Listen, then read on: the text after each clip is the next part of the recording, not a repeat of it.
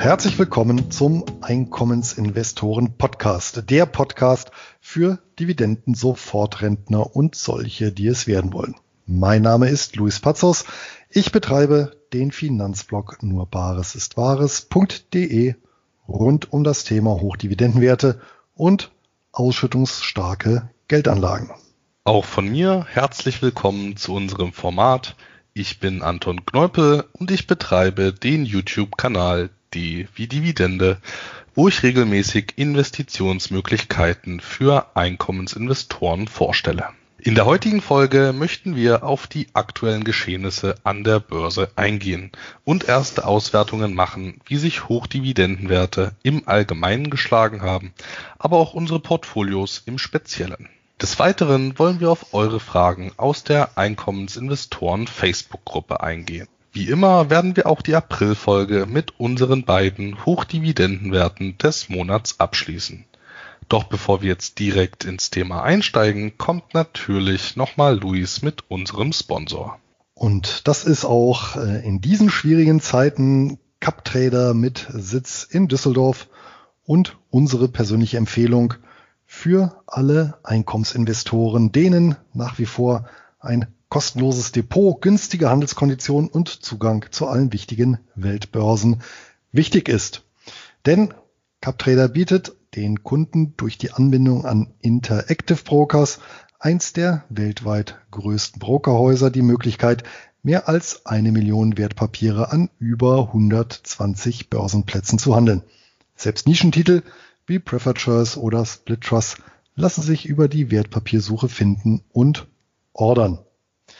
Hinzu kommen äußerst niedrige Gebühren, vor allem für den Handel an den für Einkommensinvestoren interessanten Börsen in Australien, Kanada und den USA. So kostet eine Kleinorder an der New York Stock Exchange gerade einmal einen Cent pro Wertpapier beziehungsweise mindestens zwei US-Dollar. Und Kosten für die Verbuchung von Dividenden fallen ebenso wenig an wie laufende Depotgebühren. Damit können Anleger bei CupTrader selbst mit einer niedrigen Einlage ein breit diversifiziertes Dividendenportfolio aufbauen. Wir beide sind mittlerweile aufgrund des Preis-Leistungs-Verhältnisses Kunden von CupTrader und mit der Leistung und auch dem Service und dem Reporting sehr zufrieden. Und direkt zur Konto- und Depoteröffnung geht es über nur Bares ist Wahres.de Schrägstrich CupTrader. Ja, soweit dazu und ein Hinweis noch. Ich habe gestern noch äh, mit CupTrader telefoniert.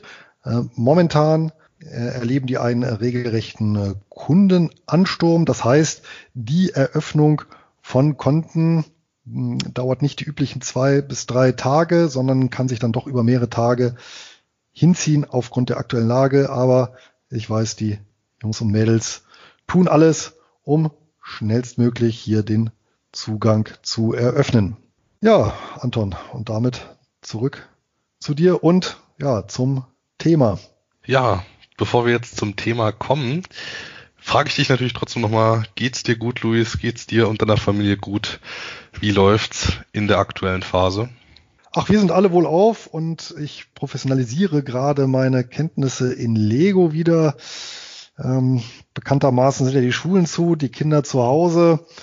Und ähm, ja, ich äh, habe angefangen über, also zum Glück schon frühzeitig über AliExpress mir die, ähm, ja, besten die Klemmsteine, also Klemmsteine-Bausätze zu bestellen, ja, so analog zu Lego. Und so bauen wir hier ja jeden zweiten Tag irgendwelche schönen Fahrzeuge und beschäftigen uns so uns selber. Ja, bei mir in Magdeburg ist alles super. Ich bin viel zu Hause und ja, aber es ist durchaus auszuhalten. Ist natürlich eine willkommene Abwechslung, hier mit dir einen Podcast aufnehmen zu können. Ja, ähm, zurück zu den eigentlich interessanten Themen. Ähm, wie haben sich denn bisher die Hochdividendenwerte verhalten in der aktuellen Phase? Kannst du da einen groben Überblick geben? Ja klar, da ich selber sehr marktbreit investiert bin, gibt natürlich auf der einen Seite bestimmte Branchen, die äh, deutlich abgestrafter wurden als andere und auf der anderen Seite natürlich auch bestimmte Wertpapierklassen, bei denen das der Fall war im Vergleich zu anderen. Wenn wir mit den Branchen beginnen, da haben wir natürlich vorneweg die Energieinfrastruktur, die natürlich so ein Stück weit am Ölpreis klebte und oder nach wie vor klebt und da ja massiv in die Knie gegangen ist. Hier allerdings natürlich in einem Maße, wo ich schon sage, okay, das könnte tatsächlich für, für Reinvestitionen äh, schon wieder interessant sein. Andere Branchen sind dann später nachgezogen, was eben dann an den politischen Maßnahmen lag. Da ist natürlich so in erster Linie alles, was Hotel und Tourismus angeht. Denken wir natürlich erstmal so klassischerweise nicht im Bereich Hochdividendenwerte, aber wenn wir zum Beispiel eben in den Bereich Real Estate Investment Trust schauen, da gibt es natürlich auch einige Hotelwerte. Ähm, darüber hinaus natürlich in dem Zusammenhang Immobilienfinanzierer, die es damit natürlich auch ähm, hart äh, getroffen hat. Und auch so, ja, wenn man so an kleine Bereiche denkt, so Bereich Gastronomie, da gibt es ja auch den, den einen oder anderen Royalty Trust. Ähm, der natürlich jetzt auch mangels äh, Kundschaft äh, genau vor dem Problem steht, wie jetzt hierzulande eben Zehntausende Gastronomen. Das schlägt natürlich eins zu eins durch. Ja, dann gibt's natürlich so ein äh, Branchen, so, so Querschnitt, die sich ungefähr so wie der, wie der, wie der Gesamtmarkt entwickelt haben. Ja, also weder besser noch, noch, noch signifikant schlechter. Und dann gibt es natürlich so diesen Bereich der, der Defensivwerte, das kann ich, da kann ich gleich nochmal separat bisschen was zu sagen, ähm, der natürlich jetzt nicht so viel verloren hat. Ja? Ähm, das war jetzt so, so zu den zu den Branchen und ähm, ja, dementsprechend bei den Instrumenten, hatte ich ja gesagt, Real Estate Investment Trust, da sind eben einige betroffen, auch Einkaufscenter jetzt beispielsweise, die machen ja auch Retail, macht einen Großteil der Reiz aus, äh, wenn man dann eben noch Hotels zusammennimmt, da ich denke mal, da ist auch viel in Sippenhaft genommen worden. Energieinfrastruktur, ja, viele Versorger, die eben am Öl hängen, genauso natürlich wie die Master Limited Partnerships. Und ja, ansonsten ähm, gibt es natürlich auch, ja, ich sag mal so, die, die klassischen defensiven Titel wie äh, Tabak, ja, aber die sind natürlich auch so, sagen wir, marktüblich äh, gesunken, um das mal so zu formulieren. Ne? Ja, das hast du erstmal natürlich richtig zusammengefasst. Also die Hochdividendenwerte an sich, die sind schon deutlich gefallen. Also das war auch so mein, meine Beobachtung.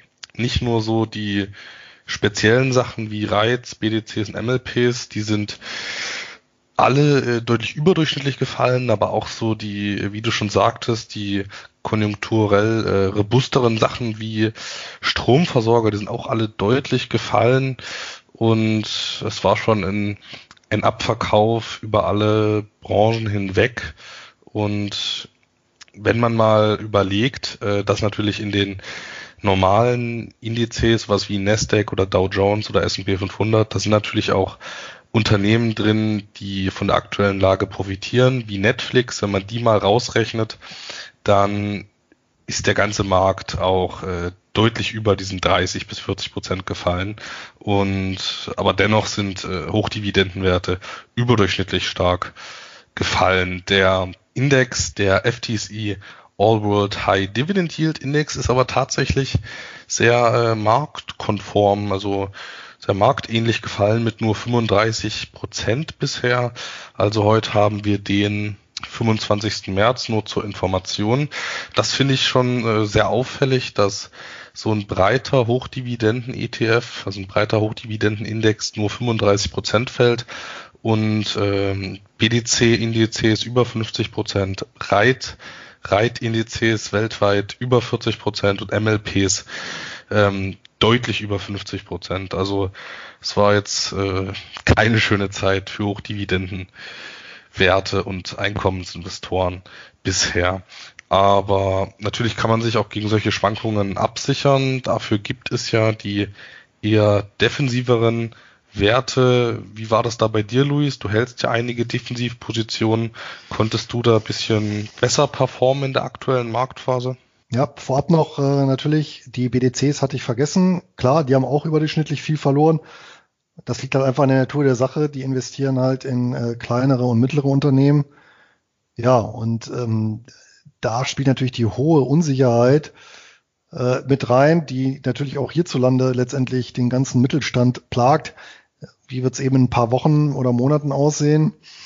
Ähm, und daher eben der hohe Abschlag auf die äh, BDCs. Aber auch da sind wir, glaube ich, so in einem Bereich, okay, also wenn die Welt jetzt nicht, die Welt des Mittelstandes nicht untergeht, äh, könnte es durchaus mm, schon fast wieder ein attraktives Einstiegsniveau sein. Und äh, tatsächlich glaube ich, natürlich äh, haben wir diese äh, negativen Schlaglichter, was die Kursentwicklung angeht. Aber man muss natürlich auch dazu sagen, im Vergleich zum Gesamtmarkt sind die ja auch relativ klein, sei es jetzt so ein Bereich wie ja, selbst die gesamten Real Estate Investment Trusts und da jetzt nochmal irgendwie speziell die Hotels oder die BDCs oder MLPs. Also wer hier wirklich ein sehr breit diversifiziertes Portfolio hat, der dürfte halt tatsächlich so marktüblich abgeschlossen haben. Und äh, wer natürlich äh, eine starke Konzentration in bestimmten Bereichen hat, äh, ja, bei dem ist halt äh, das Minus deutlich ausgefallen. Ja, und damit sind wir bei den Defensivwerten. Ja, der Hintergrund ist natürlich, und das steht ja eigentlich so ganz am Anfang, sich halt wirklich zu überlegen, wie riskant will ich mich positionieren? Also wie, wie weit will ich den Schieber Richtung, Richtung Risiko bewegen? Ähm, und da ich eben nicht äh, ja, ewig Zeit äh, habe, äh, um aufgrund meines Alters, um Verluste dann auch irgendwie wieder aufzuholen, habe ich eben tatsächlich einen, ja, einen Gutteil des Depots halt tatsächlich defensiv veranlagt. Also hier vor allem äh, gedeckte Anleihen und gedeckte ähm, Shares. Die sind selbstverständlich auch gefallen. Was man sehr schön gesehen hat, fand ich, bis zu dem Ausmaß, sag ich mal, so einer normalen Krise, also so bis, bis, bis so die internationalen Indizes bis minus 20 Prozent gegangen sind, da waren die noch stabil. Also das heißt typischerweise diese 25 US-Dollar beziehungsweise 10 kanadische Dollar je Anteil, das ist ja immer so diese, diese Marke, ja, das ist ja immer so der, der Ausgabe- und Rücknahmekurs.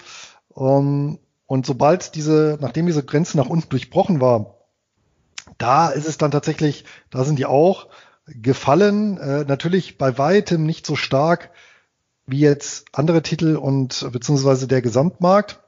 Ähm, aber halt schon doch äh, deutlich. Ne? Also da haben wir auch ähm, welche, die äh, durchaus 20 Prozent verloren haben. Allerdings auch manche, muss man sagen, die äh, so gut wie gar nichts verloren haben, beziehungsweise wenn überhaupt dann eben die leichte Überbewertung, die vorher war, abgebaut haben.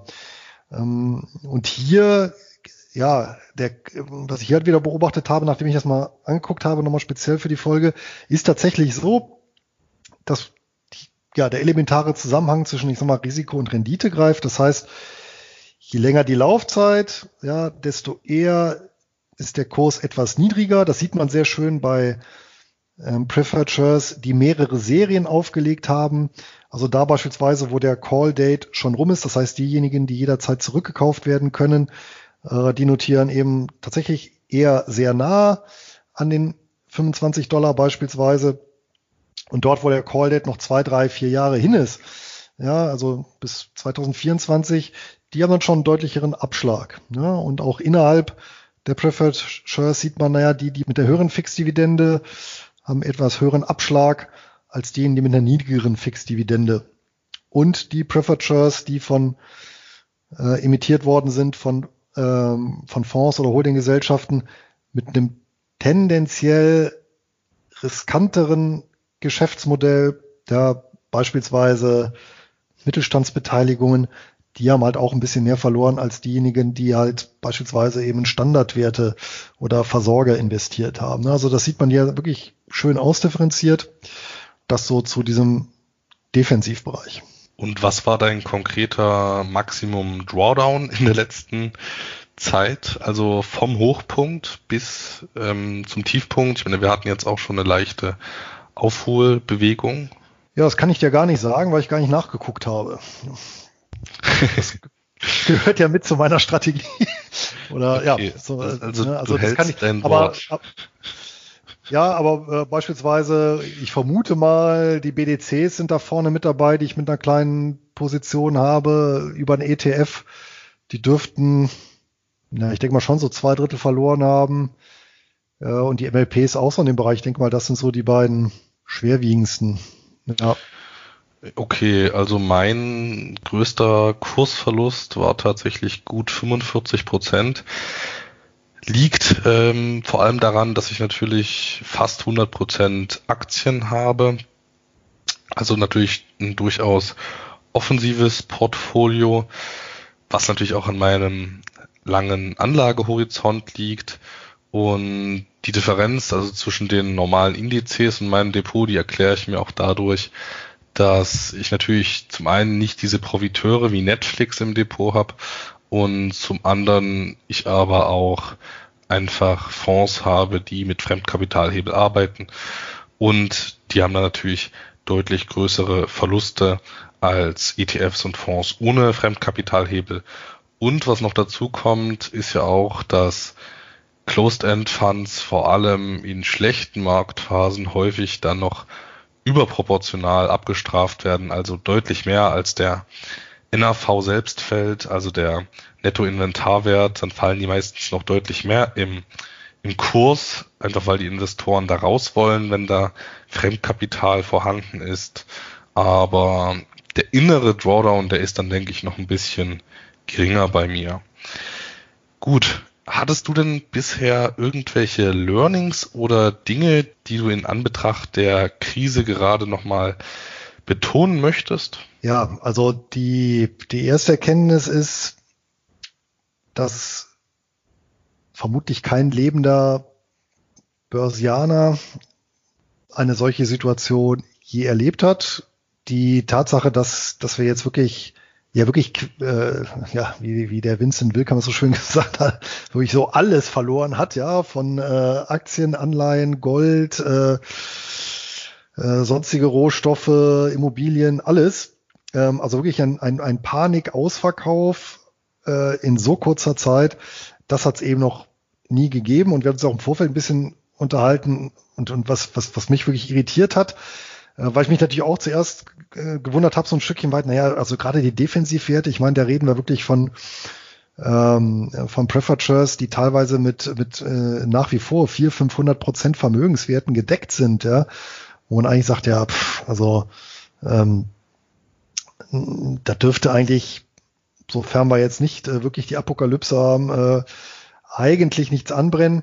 Ähm, nachdem ich aber mir mal einen iShares äh, ETF angeguckt habe, der ausschließlich in äh, äh, Doppel- und Triple-A äh, gerätete Anleihen aus, also Staatsanleihen ähm, investiert. Und selbst der hat, das ist ja ein relativ guter Indikator eben für den Gesamtmarkt, selbst der hat in der Spitze ähm, über zehn Prozent verloren. Ja, also wir reden jetzt hier wirklich von der äh, ähm, ja, letztendlich sichersten Anlageklasse, die es überhaupt gibt. Ja, die hat eben zehn Prozent nachgegeben und das ist wirklich etwas, also das habe ich auch noch nie erlebt und das spricht eben auch Bände dafür, äh, wirklich äh, Barliquidität um jeden Preis. Aber da haben wir auch schon gefrotzelt, naja, jetzt erleben wir vielleicht gerade mit dem die Gegenbewegung, weil zu viel Bargeld auf dem Konto ist dann auch schlecht, wenn, wenn die Bank nicht gut ist, ja. Ähm, also wirklich ähm, ein solches Hin und Her, das habe ich auch nie erlebt. Äh, wirklich grundsolide Titel, die dann irgendwie in einem Tag 25 Prozent verloren haben. Und äh, ja, andere äh, einen Tag später eben äh, 30 Prozent gewonnen. Also das, also dieses Hin und Her, das ist schon der helle Wahnsinn. Ähm, was kann man daraus für, für Erkenntnisse ziehen? Erstens, äh, dass ja ein klassischer äh, schwarzer Schwan da wirklich ja stets um die Ecke kommen kann und das dann auch mit in bisher nie dagewesener Form jetzt in dieser konkreten Ausprägung und äh, ja in, in, innerhalb kürzester Zeit recht viel zunichte machen kann.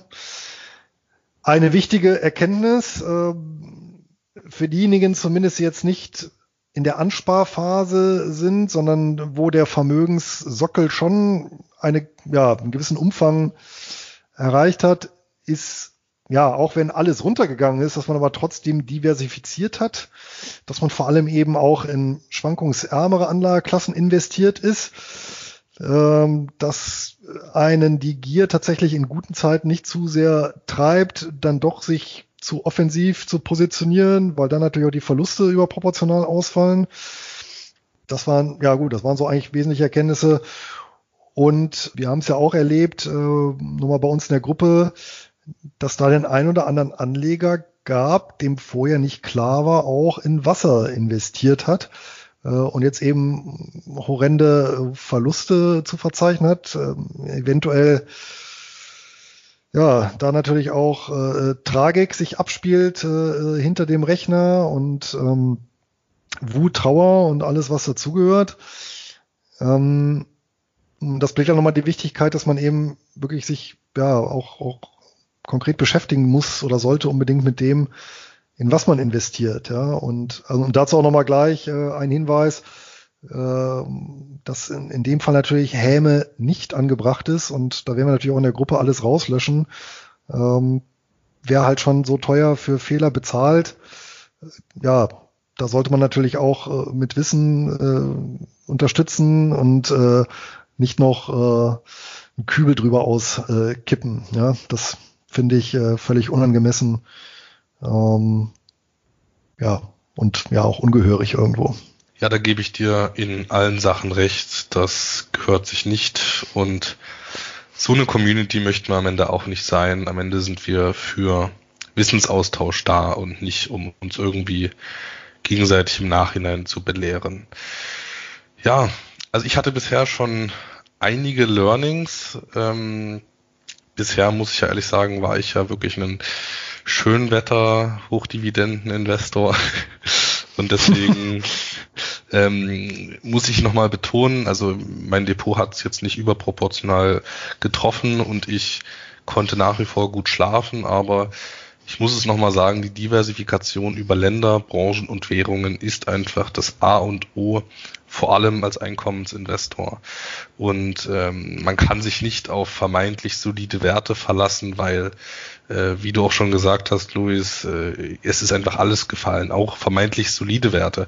Und vor allem viele Einkommensinvestoren verlassen sich ja also auf die Reiz, das ist ja Betongold, das ist ja solide, da kommt die Miete, ja, die sind massiv abgestraft worden.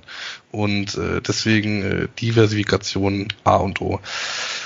Dann mein zweites Learning, Verschuldungsgrad, den sollte man wirklich nicht unterschätzen. In guten Phasen sorgt das natürlich für Riesengewinne, einfach weil die Zinskosten im Normalfall deutlich geringer sind als die zusätzlichen Einnahmen, aber jetzt schlägt das eben um.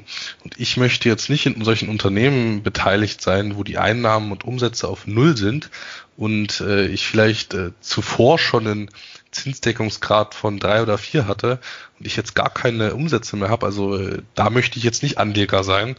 Und einige andere ähm, hochgehebelte Sachen, du hast es vorhin auch schon angesprochen, Immobilienfinanzierer, Mortgage Rights, da hat es einige auch schon ganz schön zerlegt. Ähm, das waren natürlich eher so die offensiveren, die jetzt nicht in, in Wertpapiere investiert haben, wo der Staat noch Sicherheiten gibt. Das waren schon Sachen, die dann eben beispielsweise Hotels finanziert haben, aber ja, Verschuldungsgrad ist sehr wichtig und wenn man eben 80 Prozent Fremdkapital hat, dann reicht eben, reichen eben schon kleine Abschreibungen und man ist ähm, nicht mehr liquide oder insolvent.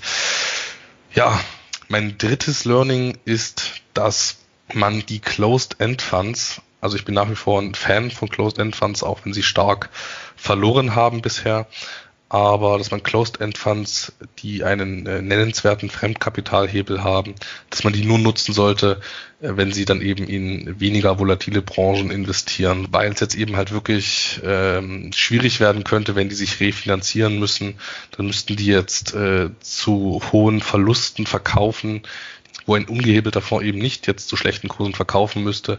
Da muss ein hochgehebelter Fonds eben jetzt liquidieren und das sorgt eben dafür, dass man im Nachhinein dann diese Verluste nicht wieder aufholt, auch wenn die Basiswerte wieder alte Hochs erreichen. Und also gerade so bei Utilities und Infrastruktur macht es meiner Meinung nach nach wie vor sehr viel Sinn, aber meinen Fonds auf BDCs, den überdenke ich gerade sehr.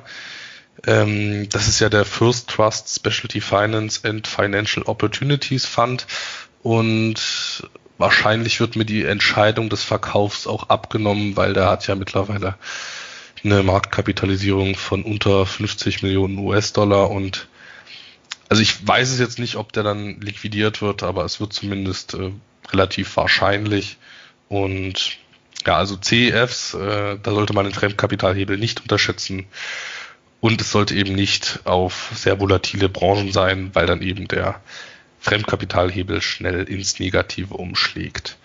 Und mein letztes Learning oder was ich betonen möchte ist, dass man sich wirklich an sein eigenes Regelwerk halten sollte. Und ich meine, bei mir war das jetzt nicht schlimm. Ich hatte vor, vor dem Corona-Crash jetzt, weil eben die einige Fonds und einige Werte sehr günstig gehandelt wurden, habe ich die Gewichtung, also ich habe eine geplante Gewichtung bei MLPs und BDCs von jeweils fünf Prozent im Gesamtportfolio und ich habe die äh, Gewichtung bisschen erhöht, nicht, nicht, nicht viel, aber ich hatte sie deutlich erhöht und das äh, einfach, weil die Wertpapiere und die Fonds sehr günstig waren und ich dachte, ja, das sind jetzt gute Gelegenheiten, aber ich habe ähm, aber es ist einfach so, man muss sich einfach dran halten, an die eigenen sich auferlegten Regeln. Und dann hätte ich jetzt äh, deutlich geringere Verluste zu verzeichnen gehabt, wenn ich da jetzt nicht äh, angefangen hätte, das überzugewichten. Also an eigene Regeln halten, sehr, sehr wichtig.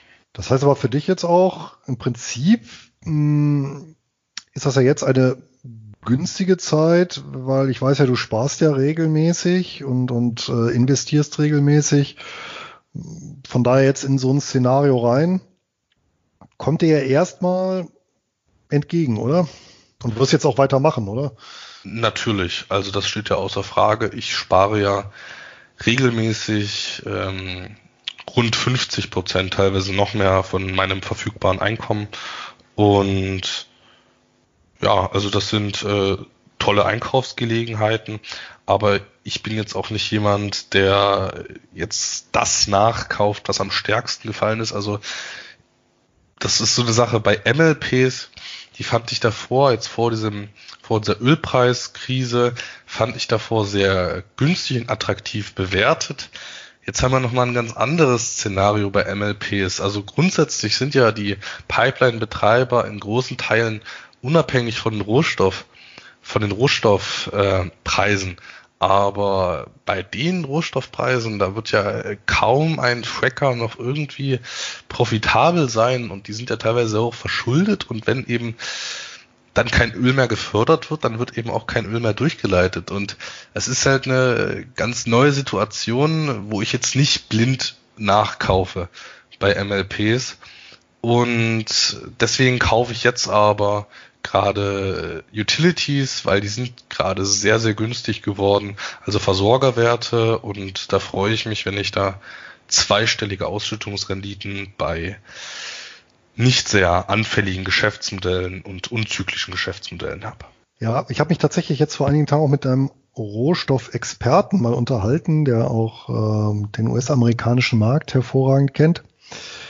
Und ähm, die Frecker sind gar nicht so das Thema, ähm, weil natürlich gerade so dieser ganze Midstream-Bereich, also wo ja typischerweise die MLPs tätig sind beispielsweise, ähm, durchaus auch oder durchaus nicht von den, von den Freckern abhängig sind, sondern auch von den, sag mal, grö großen äh, Produzenten und äh, natürlich auch Abnehmern. Und er hat natürlich gesagt, naja, das ist halt wie überall im richtigen Leben, wenn ich natürlich als Produzent irgendwo unter Druck komme, ähm, dann äh, versuche ich natürlich auch überall Kosten zu sparen. Das heißt natürlich, äh, zumindest indirekt hat dann der Ölpreis doch ein, ja, zumindest teilweise einen Einfluss. äh, auf das Geschäftsmodell, weil natürlich dann die äh, entsprechenden Unternehmen an die MLP herantreten und äh, dann eben um Preiszugeständnisse bitten und dann in der Regel natürlich auch bekommen, weil wie du natürlich richtig sagst, naja, wenn, wenn mir so ein Kontraktpartner flöten geht, ähm, ja, äh, habe ich gar nichts davon. Und wenn er ähm, ja, äh, solvent bleibt und dann eben der Preis dafür ist, dass es eben ein, ein, ein geringeres Durchleitentgelt gibt, ähm, dann ist das unterm Strich immer noch äh, positiv. Ja, das sehe ich ganz genauso. Und ja, also man muss einfach immer je nach neuen Fakten dann auch die Situation neu bewerten. Aber natürlich grundsätzlich sind das jetzt schöne Kaufgelegenheiten. Ja, was ich mir dann noch gefragt habe, was ich mich dann noch gefragt habe, war, was sollte denn deiner Meinung nach jemand machen, der jetzt merkt, dass er zu offensiv aufgestellt war? Der hat jetzt beispielsweise viele Mortgage Rights, viele MLPs, viele BDCs und andere anfällige Unternehmen im Depot gehabt, hat jetzt vielleicht 60 Prozent Minus und der fragt sich jetzt, soll er jetzt umstrukturieren und dann hat er ab jetzt seine Ruhe oder soll er lieber warten, bis sich die Kurse vielleicht erholt haben, bis diese Übertreibungen vielleicht ein bisschen abgebaut sind? Was wäre da so deine Herangehensweise? Also ich kann mich natürlich gut reinversetzen, weil vor Jahren war das natürlich bei mir auch so. Ähm, also die zum Beispiel so Sachen wie den, ja, der 2001er Crash hier, äh, der hat mich doch noch äh, gut erwischt. Ne, mit, ähm, ähm, am 11. September. Ähm, und das waren dann auch immer so die Momente, äh, gerade wo ich dann auch gemerkt habe, hm, da bin ich doch etwas äh, zu optimistisch bzw. zu offensiv aufgestellt. Ja, also ich, also ich persönlich kann nur für mich sprechen. Äh, jetzt angesichts der Verlusthöhe, jetzt wenn ich beispielsweise, nehmen wir mal an, ich wäre jetzt im Bereich Infrastruktur, äh, Energieinfrastruktur und Reiz stark exponiert und dort äh, eben überdurchschnittlich im ähm, Minus und ziehe die Erkenntnis, okay, ich war in dem Fall wohl äh, zu offensiv aufgestellt. Also was sicherlich äh, jetzt nichts bringt, ist einfach äh, alles äh, blind verkaufen, sondern ja, dann wieder, ja, muss man sagen, schon streng nach Regelwerk und, und, und, und Zeitplan äh, nach und nach äh, umzustrukturieren. Also so war es letztendlich, wie ich es auch gemacht habe, ähm, angesichts der dann eben gefallenen Kurse. Ähm, also natürlich, wenn ich Werte halte, von ich ausgehe, okay, die, die Pleitewahrscheinlichkeit ist so hoch, dann verkaufe ich die eben auch mit, mit, mit, mit 50 oder 60 Prozent Minus. Ähm, aber dann habe ich eben nicht mehr dieses, diese Ungewissheit, was jetzt so ein Pleiterisiko angeht im äh, Portfolio. Und ähm, das ja, aber wenn ich so ein meinetwegen breit äh, im Bereich MLPs oder so in, investiert bin, würde ich jetzt, jetzt zum jetzigen Zeitpunkt nicht unbedingt zwingend verkaufen, sondern jetzt halten und drumherum letztendlich mein Portfolio dann so aufbauen, ja, wie ich es haben möchte. Und das heißt eben den entsprechenden Offensivanteil, den, den, den Defensivanteil. Ja, und wenn mir das auch noch zu schwankungsreich ist äh, und ich selbst Sorge dafür habe, dass eben das hätte ja eben vor dieser Krise jetzt auch niemand gedacht. Auch Staatsanleihen, bester Bonität mal eben zehn Prozent ins Minus rutschen. Dann eben Tagesgeld auf dem Konto, ja, wobei ich dann da eben auch mit der Angst leben muss, okay, äh, geht die Bank pleite und hält die Einlagensicherung, also wenn man es jetzt auf die Spitze treibt. Ähm, was ich aber damit sagen will, ist, ähm, das ist jetzt eigentlich auch äh, das, was, was wir beides erkennen, ist, hat, ist halt Stichwort Diversifikation ja, eben möglichst breit gestreut und dann eben mit der Schwerpunktsetzung offensiv oder defensiv, wie es ihm tatsächlich bei einem Naturell entspricht. Und erfahrungsgemäß ist es tatsächlich so, dass ich eben in guten Zeiten äh, wären wir zu optimistisch und eben in schlechten Zeiten zu pessimistisch. Und dagegen hilft man sich halt, wenn man wirklich eine feste Quote fährt und die eben festlegt. Und wer wirklich keine Ahnung hat, äh, wie er eine Quote festlegt, ja mein Gott, der nimmt dann halt 50-50. Ja, ich glaube, das war sogar äh, eine Empfehlung mal von oder von Alan Greenspan, dem Zentralbanker, dem legendären, äh, mal auf eine Frage, wie er seine Vermögen aufgeteilt hat und hat er eben gesagt, eben 50-50, ihr wisst es halt auch nicht besser. Also grundsätzlich sollte man jetzt nicht blind irgendwas verkaufen. man sollte das schon im Einzelfall prüfen, aber gerade die Unternehmen, die jetzt besonders ab, abgestraft wurden, da steckt ja jetzt schon, stecken ja jetzt schon diese ganzen negativen Nachrichten drin. Also da wäre es jetzt, jetzt natürlich der schlechtestmögliche Zeitpunkt, ähm, die loszuwerden. Also ich würde wahrscheinlich auch bisschen abwarten auf eine Normalisierung der Lage und dann anfangen, mein Portfolio umzustrukturieren wenn jetzt natürlich wirklich ein Unternehmen absehbar große Probleme hat und auch, wenn es auch so aussieht, dass auch, wenn die Corona-Krise überwunden ist, wenn dann die Probleme nach wie vor bestehen, gibt es ja auch äh, etliche Unternehmen, die schon davor große Probleme hatten, ja, dann äh, könnte man eventuell auch jetzt verkaufen. Aber wir hatten ja jetzt auch noch ein, einige Fragen aus der Community und da war die erste, welche Indikatoren nutzt ihr für den Einstieg? Was sagst du, Luis? Ja, ich nutze natürlich keine. Ähm, ich äh, orientiere mich hier tatsächlich an meinem Regelwerk. Ich äh, lasse alles laufen, sammle die Liquidität an in guten wie in schlechten Zeiten. Einmal diejenige, die das Depot selber produziert, einmal die, die ich von außen zuführe. Und halbjährlich reinvestiere ich und rebalanciere ich und das entsprechend eben meiner Verteilung in ähm, defensiv, offensiv, in äh, die verschiedenen Anlageklassen, Instrumente wie Dividendenaktien, äh, wie äh, MLPs, BDCs und äh, ja, äh, die sonstigen Bereiche, Infrastruktur und das eben querbeet über die ganze Welt. Und äh, ja, und das war's eigentlich. Also ich ich habe mich eigentlich davon gelöst zu sagen, okay, äh, oh, jetzt sind die Kurse äh, niedrig, äh, ja, jetzt äh, reinvestiere ich spontan, ja, weil genauso spontan dann verkauft man einmal zwischendurch und schon ist man ganz schnell, was ja auch verführerisch ist zu ihrem Maßen, äh, an so Market Timing versuchen, ja, und das erzeugt, das, das weiß ich selber auch, immer so ein Hin und Her, ja, da, da ist man genau in diesem, genau in diesem klassischen Angst-Gier-Dilemma drin. Ja, wenn man gekauft hat, dann denkt man, ah, nee, geht's jetzt doch noch vielleicht runter. Wenn man, äh, wenn man nicht kauft, ah, naja, was passiert, wenn es jetzt hochgeht? Also wirklich, äh, ja, einmal Angst vor Verlusten, einmal Angst vor äh, äh entgangenen Gewinnen.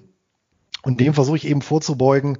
Tatsächlich durch diesen Halbjahresrhythmus ist ja auch nicht ganz zufällig gewählt, wenn man sich immer anguckt, so ein durchschnittlicher Bärenmarkt, wenn man sich jetzt hier bei, bei, bei Anthony Robbins habe ich mir das mal äh, rausgezogen, der äh, da sind so die Durch Verlust im Durchschnitt, da sind wir jetzt auch so gerade, minus drei, naja, wir sind ein bisschen mehr, aber ähm, bei minus 33 Prozent. Ähm, und der dauert so im Schnitt äh, so etwas über ein Jahr.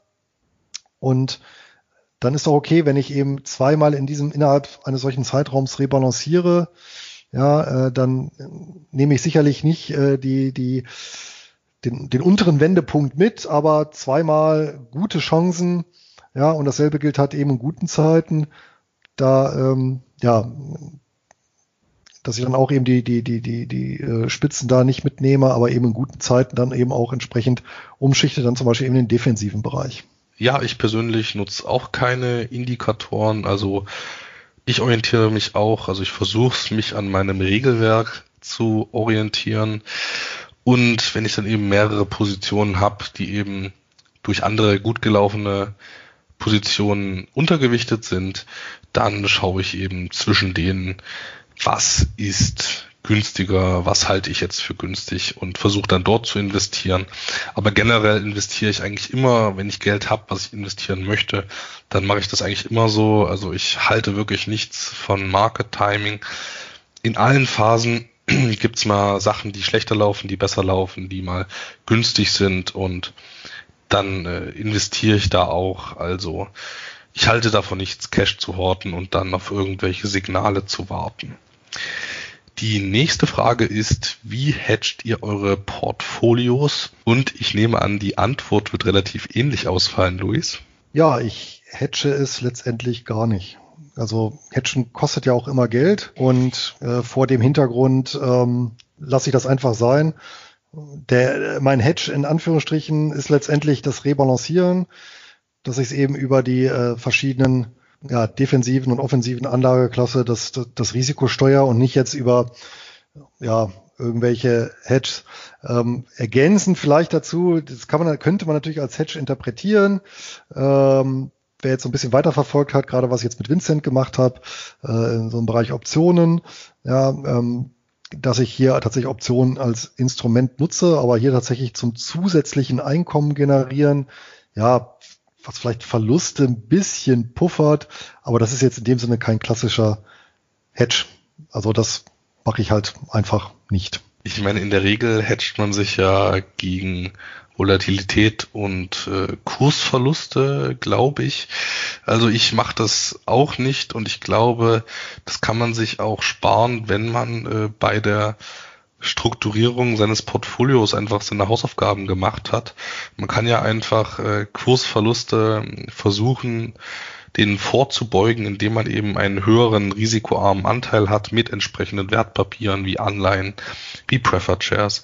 Und dann erübrigt sich das meiner Meinung nach. Naja, man kann vielleicht noch als Ergänzung, aber je nachdem, wie tief man ins Thema Optionen einsteigen will, kann man natürlich, gerade wenn man so ein einkommensorientiertes Depot hat, sich überlegen, ob man aus, aus mit, mit bestimmten Optionskombinationen ähm, versucht, sich zumindest gegen sehr steile Abfälle, wie wir sie jetzt haben, ähm, abzusichern. Äh, das Thema ist, wann haben wir die? Die haben wir alle zehn Jahre mal, also wo es mal wirklich in kurzer Zeit super runtergeht. Ähm, ja, klar, jetzt ist man sensibilisiert und jetzt überlegt man, hm, und demnächst können, ja, könnte ich das natürlich machen. Aber ob man es dann macht, insbesondere dann auch in gute Zeiten sind und man permanent damit eigentlich Geld verbrennt oder eben sehr hohen Aufwand hat, ähm, ja, muss man überlegen. Ja. Und ich kenne tatsächlich auch Leute, die äh, auch recht bewandert sind im Optionsgeschäft und genau aus dem Grund halt eben, äh, ja, es irgendwann haben sein lassen und jetzt natürlich, wo es hätte Wirkung zeigen können, nicht der Fall war. Ja. Also, ja, aber ich glaube, entweder man interessiert sich für das Thema Optionen, dann kann man natürlich sowas sich überlegen, oder ist eben nicht der Schwerpunkt. Ja, und dann kann man es meines Erachtens tatsächlich einfach so laufen lassen und tatsächlich das Risiko eben über die Anlageklassen ähm, steuern und nicht, nicht über äh, Hedges. Wie verhalten sich Preferred Shares aktuell und gibt es spezielle Risiken, die es bei dieser Anlageklasse zu beachten gibt? Ja, es gibt natürlich das allgemeine Risiko, dass eine Emittent pleite gehen kann. Das gilt natürlich äh, für jedes Wertpapier und für jede Bankeinlage und alles. Ansonsten muss man halt bei Preferred Shares extrem differenzieren. Ja, ähm, also nicht jeder Preferred Share ist automatisch ein defensives Instrument, sondern es gibt innerhalb der Preferred Shares eine kleine Klasse gedeckter Preferred Shares ja, und innerhalb dieser Klasse kann man auch nochmal so ein bisschen differenzieren, wie ich es ja vorhin gemacht habe, nach Laufzeit, äh, nach ähm, Deckungsquote, nach ähm, Geschäftsmodell des Emittenten. Ja, und dann hat man entweder welche, die tatsächlich eben sehr, sehr äh, robust sind und auch äh, in der jetzigen Krise standgehalten haben oder welche, die halt eben relativ wenig verloren haben. Aber es gibt natürlich auch Preferred Shares ähm, von ja, Unternehmen, die eben kurz vor der Pleite stehen, dem auch gen Null tendieren. Ja, aber das ist so, ja, Share ist so eine Aussage wie, äh, wie ein Kraftfahrzeug. Ja, das kann irgendwie alles sein zwischen äh, einem Ferrari und einem 40-Tonner. Ja, und beim Share ist eben genauso. Das äh, kann eben was extrem Konservatives sein, aber eben auch was sehr Spekulatives. Ähm, und äh, es gibt durchaus auch so Turnaround-Spekulanten, ähm, die sich jetzt zum Beispiel gezielt von, von es gibt das eine, die eine andere Hotelkette, die eben Preferred Choice imitiert hat, die man jetzt sehr, sehr günstig einsammeln kann. Und sofern die überleben, äh, fährt man da eine bombastische äh, Rendite ein. Ja?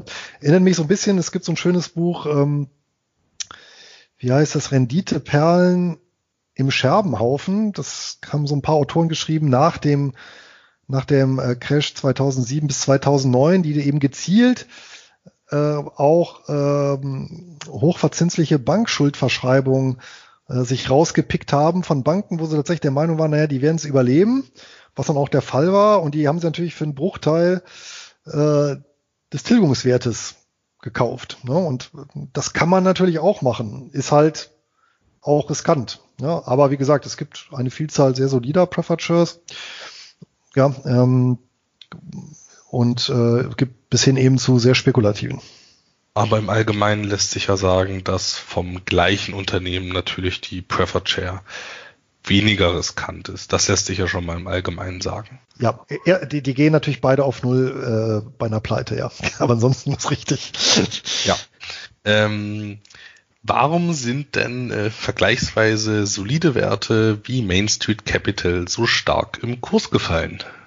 Ja, also ein Punkt, den man natürlich immer wieder beobachtet bei Crashs, ist die Tatsache, dass, also beziehungsweise vor allem bei panikgetriebenen Crashs, dass eben eine, ja, wie, wie habe ich mal so schön gelesen, dass quasi die braunsche Bewegung, die es vorher gibt, ja, also wirklich so ein, so ein, so ein, so ein, so ein ja, die Zufallsbewegung an den Börsen äh, im Crash dadurch gekennzeichnet, dass sie gleichgerichtet werden und dann eben nur noch eine Richtung kennen, bis auf eben Bargeld, also Liquidität. Ähm, dazu kommt natürlich noch, dass natürlich manche andere Klassen stärker und, und, und schwächer fallen.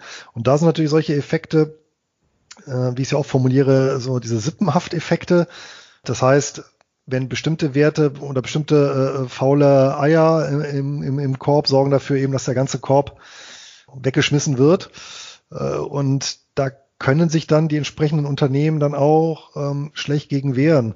Also ähm, sehr schön wurde, gibt es auch sehr schöne Beispiele ähm, aus der Dotcom-Blase bzw. dem Dotcom-Crash, äh, wo dann auch ähm, Unternehmen nur aufgrund einer Namensähnlichkeit mit Unternehmen des New Economy Sektors dann ein, auch einfach äh, ja 30, 40, 50 Prozent äh, runtergesaust sind, obwohl die ein ganz konservatives Geschäftsmodell hatten. Also da wurde eben nicht mehr drauf geguckt.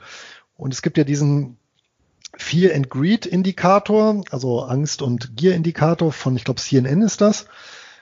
Und äh, auf dem Höhepunkt stand er dann, meine ich, äh, tatsächlich bei zwei, also dem, dem, dem, dem, dem überhaupt zweitgeringst möglichen Wert, der also totale Panik signalisiert. Ja, so tiefst rot. Und dann passiert sowas natürlich. Und ähm, dann, dann findet man auch bisweilen keinerlei Zusammenhänge.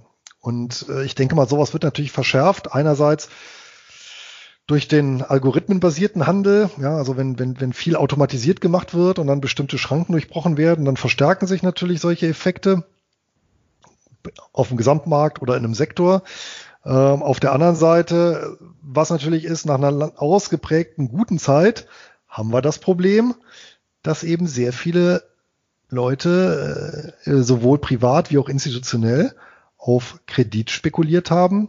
Und dann stellt sich nicht die Frage, ähm, verkaufe ich jetzt einen soliden Wert äh, oder verkaufe ich jetzt einen nicht soliden Wert, sondern verkaufe ich eigentlich per se erstmal alles, was ich habe, äh, einfach weil ich äh, Geld brauche, um äh, meine Margin äh, aufrechtzuerhalten, beziehungsweise um nicht zwangsliquidiert zu werden ja, äh, beziehungsweise insolvent zu werden. Und äh, dann spielt es eben keine Rolle. Und dann, dann, dann wird halt das weggeschmissen, was im, egal zu welchem Preis, äh, in Anführungsstrichen, was ich im Depot habe. Und das führt dann natürlich teilweise zu solchen Effekten. Und ja, selbst eben bei durchaus konservativen Shares äh, ist meine Vermutung dahingehend, dass eben ein, ein Teil dieses Kursrückganges äh, bei manchen darauf zurückzuführen ist, dass halt tatsächlich institutionelle Investoren, die ja die überwiegenden Investoren für solche Shares sind, ja, diese äh, auf den Markt geschmissen haben, um eben Liquidität zu sichern für die nächsten Monate für ihre Auszahlungen. Ja, und bei Main Street Capital kommt natürlich noch dazu, dass die eben durch die guten Jahre auch einen deutlichen Aufschlag auf den inneren Portfoliowert hatten. Also äh, da waren 70 Prozent Aufschlag auf den Nettoinventarwert, äh, jetzt keine Seltenheit und da ist ein deutlicher Kursverlust auch eine gewisse Normalisierung. Das muss man natürlich immer mit bedenken. Wie sicher seht ihr die Dividenden von Shell, Tanger und Imperial Brands? Ist jetzt natürlich eine schwierige Frage. Ja, also das kann man natürlich äh, so ein bisschen differenzieren. Vermutlich äh, Rauchen vor Einkaufen, vor Tanken. Hm, ja, beziehungsweise, naja, wahrscheinlich sogar, nee, Rauchen vor Rauchen vor Tanken vor Einkaufen, oder? so kann man es natürlich auch machen. Das ist jetzt ein ganz neuer Ansatz zur äh, Ausschüttungssicherheitsbewertung. ähm, ich habe mir dazu, dazu tatsächlich auch mal ein paar Gedanken gemacht. Also wie sicher sind die Dividenden? Und äh, natürlich ist erstmal mein äh, Fazit im Großen und Ganzen, äh, ich weiß es nicht. Äh, das kann man auch nicht seriös prognostizieren. Es hängt aber im Wesentlichen von äh, drei Faktoren ab. Also äh, wie verändert sich die operative Ertragslage? Ich würde da gerade mal bei Imperial Brands denken, ja, es wird eigentlich, werden eigentlich nach wie vor Zigaretten verkauft. Ähm, wenn, dann bekommen sie eventuell mal Probleme bei der Refinanzierung. Aber in den aktuellen Zeiten, wo massiv Anleihen aufgekauft werden, auch von Unternehmen, kann sich das auch wieder ändern. Also wie verändert sich die operative Ertragslage? Also wenn sich die gar nicht äh, groß verändert, warum sollte die Dividende gekürzt werden? Dann zum anderen, wie ist die fundamentale Situation? Gibt es Gewinnrücklagen oder hat man schon hohe Schulden? Das wäre äh, schon mal ein Problem bei Imperial Brands. Man hat eben schon sehr hohe Schulden und ähm, da könnte man sich jetzt in schlechten Monaten äh, keine Zahlungen aus der Substanz mehr erlauben ohne da bei der Verschuldung auf die 90 Prozent loszugehen. Bei Shell sehe ich das anders. Äh, die können sich zwar operativ die Dividenden eigentlich nicht mehr leisten bei Ölpreisen von deutlich unter 30 Dollar, aber das ist eigentlich einfach ein riesen Dickschiff mit Rücklagen und ähm, am Ende, die wissen, keiner kauft mehr Ölaktien, wenn nicht mal auf die Dividenden Verlass ist. Deswegen, die werden den Teufel tun und die Dividende streichen. Ob das dann nachhaltig ist, ist natürlich eine andere Frage, aber da sehe ich dann äh, bei Shell aus der Hinsicht die Dividenden relativ sicher. Und der dritte Punkt, auf den man natürlich, auf den man natürlich achten muss, ist, will so ein Unternehmen überhaupt nachhaltig Dividenden zahlen? Also Gewinnrücklagen, eine solide Bilanz und eine gute operative Lage bringen ja nichts, wenn das Unternehmen gar nicht äh, wirklich nachhaltig äh, für die Einkommensinvestoren äh, Werte schöpfen will. Und äh, das merkt man ja gerade mal wieder hier in Europa, in Deutschland. Da werden Dividenden einfach hemmungslos ausgesetzt was ich äh, tatsächlich schon irgendwie dreist finde. Klar, man muss ein bisschen Liquidität sicherstellen, aber das hätte man auch mal in guten Jahren machen können. Und jetzt äh, beteiligt man einfach äh, die Aktionäre gar nicht mehr an, äh, an den Gewinnen. Also man zahlt gar keinen Unternehmerlohn mehr. Und da weiß ich mal wieder die, die Anglosphäre zu schätzen mit den dortigen Traditionen. Da wird eben viel Wert darauf gelegt und dort will man einfach Unternehmerlohn zahlen. Und das würde ich bei den drei Werten äh, schon sehen. Da will man das machen. Äh, inwiefern eben die anderen beiden Faktoren da gegeben sind, lässt sich natürlich streiten. Aber anhand dieser drei Faktoren kann man das so ein bisschen auswerten. Also wie verändert sich die operative Lage? Wie sieht die Bilanz aus? Und will man überhaupt Dividenden zahlen? Und ähm, ja, ich meine, wenn man ein fundamental total gesundes Unternehmen hat, dann kann es ja trotzdem sein, dass die Dividende gestrichen wird, um einen Konkurrenten billig auf, aufzukaufen. Das kann ja auch passieren. Deswegen, das ist eigentlich reine Spekulation, jetzt da Prognosen anzustellen. Aber vielleicht ein bisschen Statistik, die äh, klar ist vergangenheitsbezogen und aber es gibt im Prinzip so eine so eine Art eiserne Regel, äh, die jetzt schon über sehr viele Jahrzehnte ja, oder schon fast ein Jahrhundert hält. Und die besagt halt im Prinzip, ähm, dass Dividenden mit Verzögerung halb so stark fallen wie die Kurse. Ja, also wenn die Kurse um 60 Prozent fallen äh, im Schnitt, dann kann man eben damit rechnen, dass Dividenden so um 30 Prozent im Schnitt fallen mit einer Zeitverzögerung.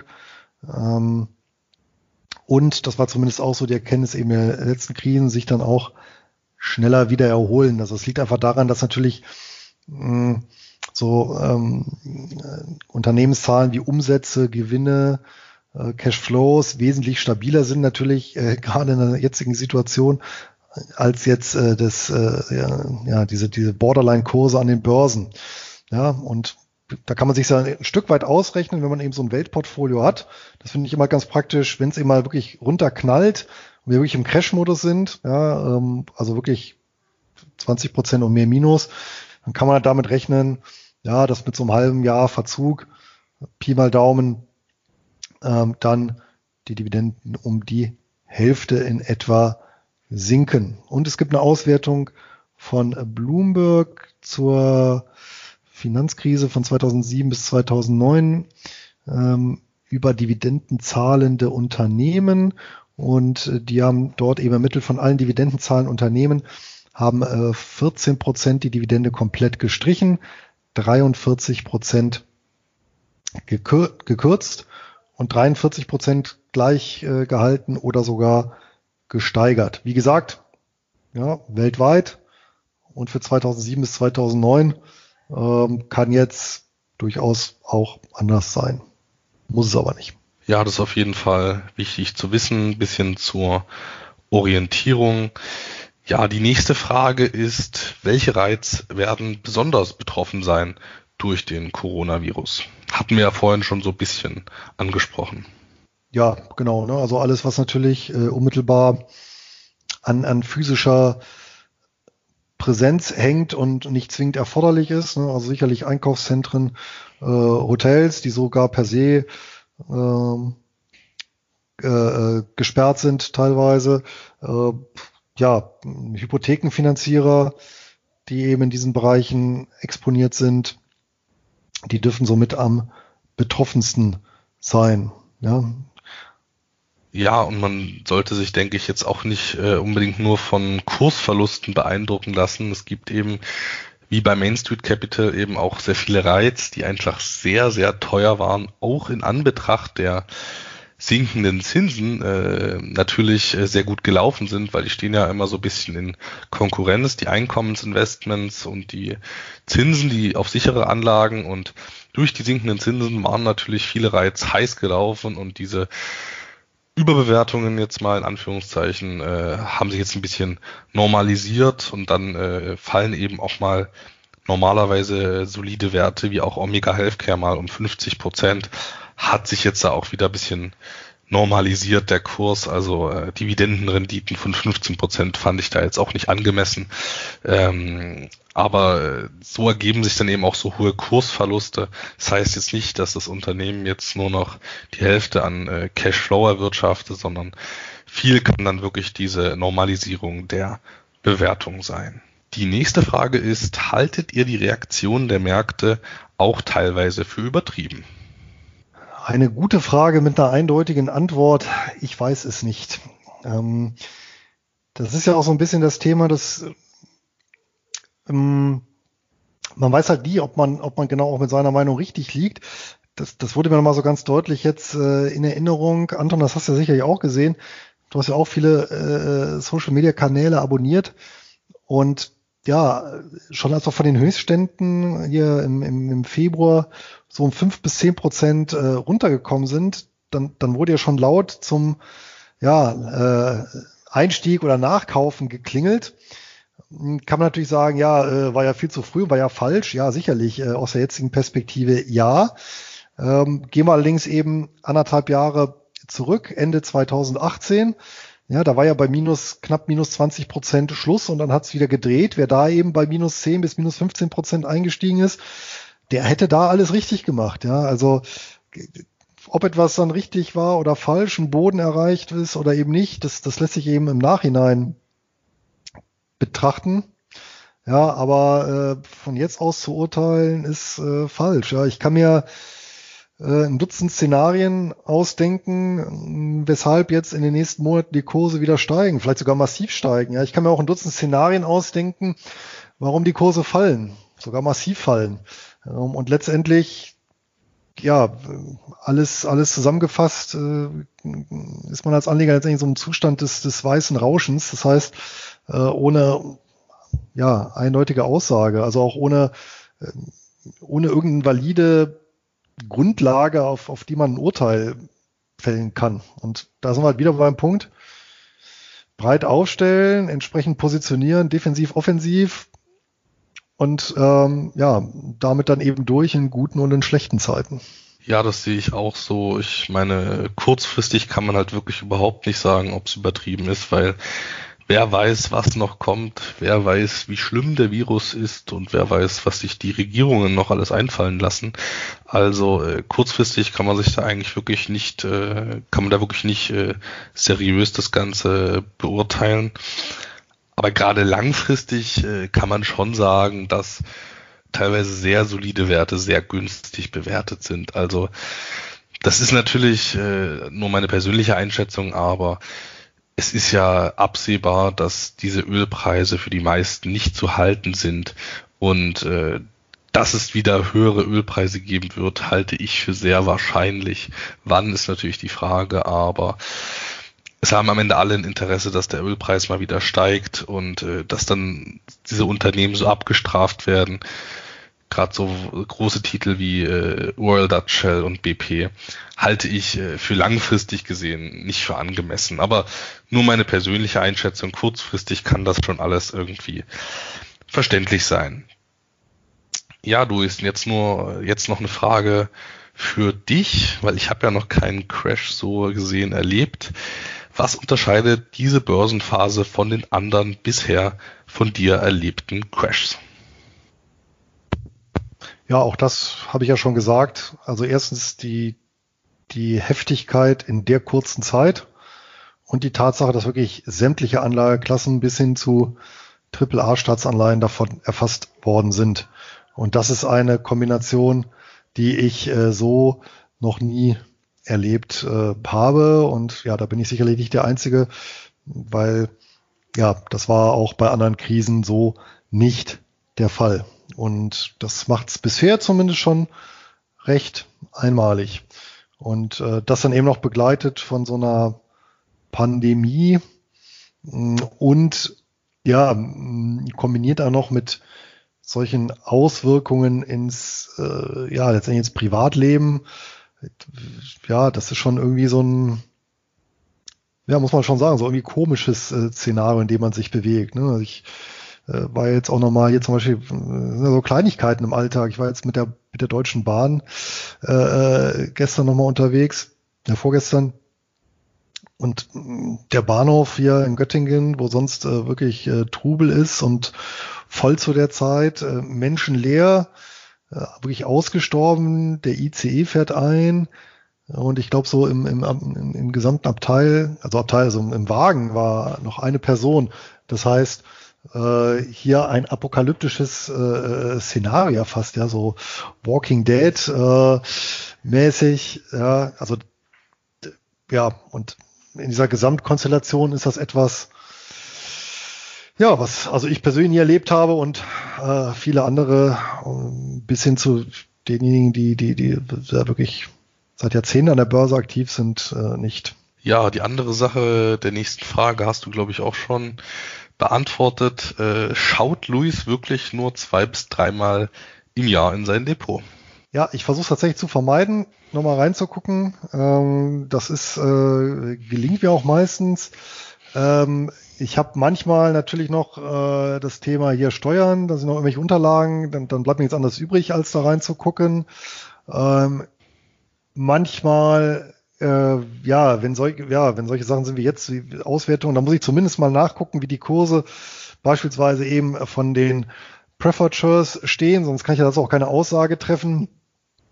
Dann bekomme ich das natürlich mit, aber ansonsten tatsächlich ähm, belasse ich das dabei und äh, ja, fasse das nach Möglichkeit nicht an. Also wirklich als ja reine äh, Selbstdisziplinierungsmaßnahme. Detoxt ihr gerade Medien und soziale Netzwerke? Ja, wer mich kennt, der weiß ja, dass ich schon äh, Nachrichten, also sowohl Fernsehen auch als Tageszeitung seit Jahren nicht mehr nachverfolge und wenn ich dann irgendwas zu einem Thema äh, oder wenn ich mich zum Thema informieren will, dann eben gezielt mit entsprechenden Medien ja, äh, vorzugsweise gutes Buch zum Thema. Ist natürlich nicht tagesaktuell, aber wenn man mal, da muss ich sagen, äh, da fand ich so diesen, diesen Aufsatz ähm, von dem Nobelli halt wirklich ein Augenöffner. Ähm, vergessen Sie News, also den gab es mal im Netz, ich weiß nicht, ob es den immer noch gibt. ähm, der ja, der, und wenn man so wirklich hinterfragt, welche Alltagsrelevanz haben Nachrichten für mich, dann kommt man dann schnell dazu, ja, eigentlich keine, außer dass, dass sie Zeit fressen. Und ähm, ja, auch solche, solche Spontanübungen, wie er dann in seinem Artikel hatte, ja, bitte benennen Sie mir drei äh, wichtige äh, Nachrichten für Sie persönlich äh, aus dem letzten Monat. Das wäre jetzt also im Februar. Da, da kommen wir wahrscheinlich auch spontan gar nicht drauf. Also deswegen lasse ich das. Ja, soziale Netzwerke, äh, wenn man selber natürlich so als Blogger aktiv ist, das lässt sich kaum verhindern. Allerdings muss ich auch schon sagen, also ich überlege auch bestimmte Sachen nicht mehr nachzuverfolgen oder äh, die, die, die, ja, ähm, nicht mehr zu folgen, also zu entfolgen, weil mich bestimmte ja, Sachen halt auch, also Diskussionen oder e-, ewig gleiche Themen halt auch ein Stück weit nerven. Ja. Und äh, viele Sachen, die da gepostet werden, halt einfach auch ja, keinen Mehrwert haben. Ja. Aber ich weiß nicht, Anton, wie das bei dir ist. Also ich versuche das eigentlich auch so ein bisschen weniger Nachrichten zu konsumieren. Ich meine, Fernsehen schaue ich sowieso nicht und eine Zeitung habe ich auch nicht. Aber ich versuche das schon. Aber jetzt gerade in Zeiten äh, von, dass man nicht rausgehen soll, da fällt es mir wirklich schwer, nicht dauerhaft äh, Nachrichten zu lesen. Also selbst wenn ich es mir nicht mal vornehme, ist dann irgendwie trotzdem ständig. Auf Facebook sind da Nachrichten, in der Gruppe sind Nachrichten, in den Podcasts wird darüber gesprochen. Also sonst in auch in den ganzen Medien, die ich sonst konsumiere, YouTube, Podcast, äh, Facebook, da wird am Ende auch trotzdem nur noch über Corona gesprochen. Also es äh, fiel mir jetzt tatsächlich äh, nicht leicht, das Ganze zu umgehen, vor allem wenn man viel Zeit zu Hause hatte. Ähm, aber grundsätzlich äh, finde ich deinen Ansatz da sehr, sehr gut. Und ich glaube, wenn Sachen wirklich relevant sind, dann hört man die Leute drüber sprechen. Dafür braucht man jetzt keine Tagesschau. Und äh, bei Corona, da merkst du, die Leute sprechen darüber. Und das ist ja auch irgendwie ein, schon ein einschneidendes Ereignis. Und ja, ja. kriegt man kriegt man auch ohne Nachrichten mit. Ja, und, und äh, genau, worüber ich mich heute auch noch geärgert habe, ist ja wirklich, dass man so im beruflichen Kontext, ich meine, egal ob jetzt angestellt oder, äh, oder freiberuflich, jetzt ja mittlerweile wirklich von jedem Lieferanten oder von, von jedem Unternehmen oder, oder Dienstleister, mit dem man es zu tun hat, die obligatorische Mail, äh, ja, in diesen schweren Zeiten von Corona nehmen wir unsere Verantwortung ernst und dann irgendeine Stellungnahme dazu. Ich kann die echt, muss ich sagen, echt nicht mehr lesen, ja, weil die gehen mir so auf die Nerven. ja, äh, ich meine, ich kann es verstehen, ja, aber der haben wirklich null Informationswert, null Nährwert. Ja, und äh, ja, also das ist äh, ja Wahnsinn, ja. so ist das halt. Ja, also ähm, die nächste Frage wäre, glaubt ihr auch, dass der Trend der Digitalisierung jetzt am meisten profitieren wird? Ja, weiß ich nicht. Momentan profitieren vielleicht Klopapierhersteller am meisten. Ähm, ja, Digitalisierung, äh, ja gut, das hat natürlich nochmal jetzt einen schönen Schub gegeben für ja, insbesondere so Firmen, die Videokonferenzen anbieten. Das ergibt sich allein aus der Praxis. Ähm, was ich aber viel fataler finde als der Schub für jetzt die äh, Digitalbranche, ist äh, der Schub in die andere Richtung äh, für die vielen ja, Kleinunternehmen und Freiberufler, die vermutlich äh, vor den Trümmern ihrer, ihrer Existenz da stehen werden. Ja, und, und das, wenn man mal guckt, so im, im Freundes- und Bekanntenkreis findet jeder bestimmt einen, der so ein, beispielsweise ein Freund von mir, der erst im äh, Dezember ein äh, wunderschönes Restaurant eröffnet und wirklich mit Leidenschaft eingerichtet und ko kocht dort auch und wunderbar. Ähm, ja, für den sieht's halt äh, jetzt erstmal nicht so gut aus. Ne? Ich, ich hoffe, er hat ausreichend Rücklagen, dass er eben durchhält. Ja, und das finde ich jetzt erstmal alles viel gravierender. Ähm, ja, vom Friseur übers Reisebüro, über Restaurantbetreiber, ja, bis hin zu Kleingewerbetreibenden jeglicher Couleur als der ja, eventuell positive Schub für die Digitalwirtschaft. Ja. aber natürlich, äh, sind, spielen auch so Sachen rein wie, äh, ich selber muss jetzt auch zwei Seminare absagen in Stuttgart. Ähm, und ich überlege mir natürlich auch, okay, ähm, oder versuche es gerade umzusetzen, dass ich das Ganze eben äh, ja eine webbasierte Lösung hinbekomme. Ja, ähm, das ist natürlich dann auch so ein kleines Beispiel dafür, ja, wie man jetzt eben so in digitalen Kategorien vermehrt denkt. Ne? Ja, also ich denke auch, dass jetzt die Digitalisierung natürlich noch ein bisschen vorangetrieben wird, aber gerade für Einkommensinvestoren hat das jetzt, glaube ich, relativ wenig Relevanz, meiner Meinung nach. Also ich kenne kaum Unternehmen aus so dem IT- und Tech-Bereich, der jetzt wirklich attraktiv wäre, was das Investieren angeht, aber ansonsten wird das natürlich den Alltag äh, vermutlich äh, noch mehr in Zukunft beeinflussen.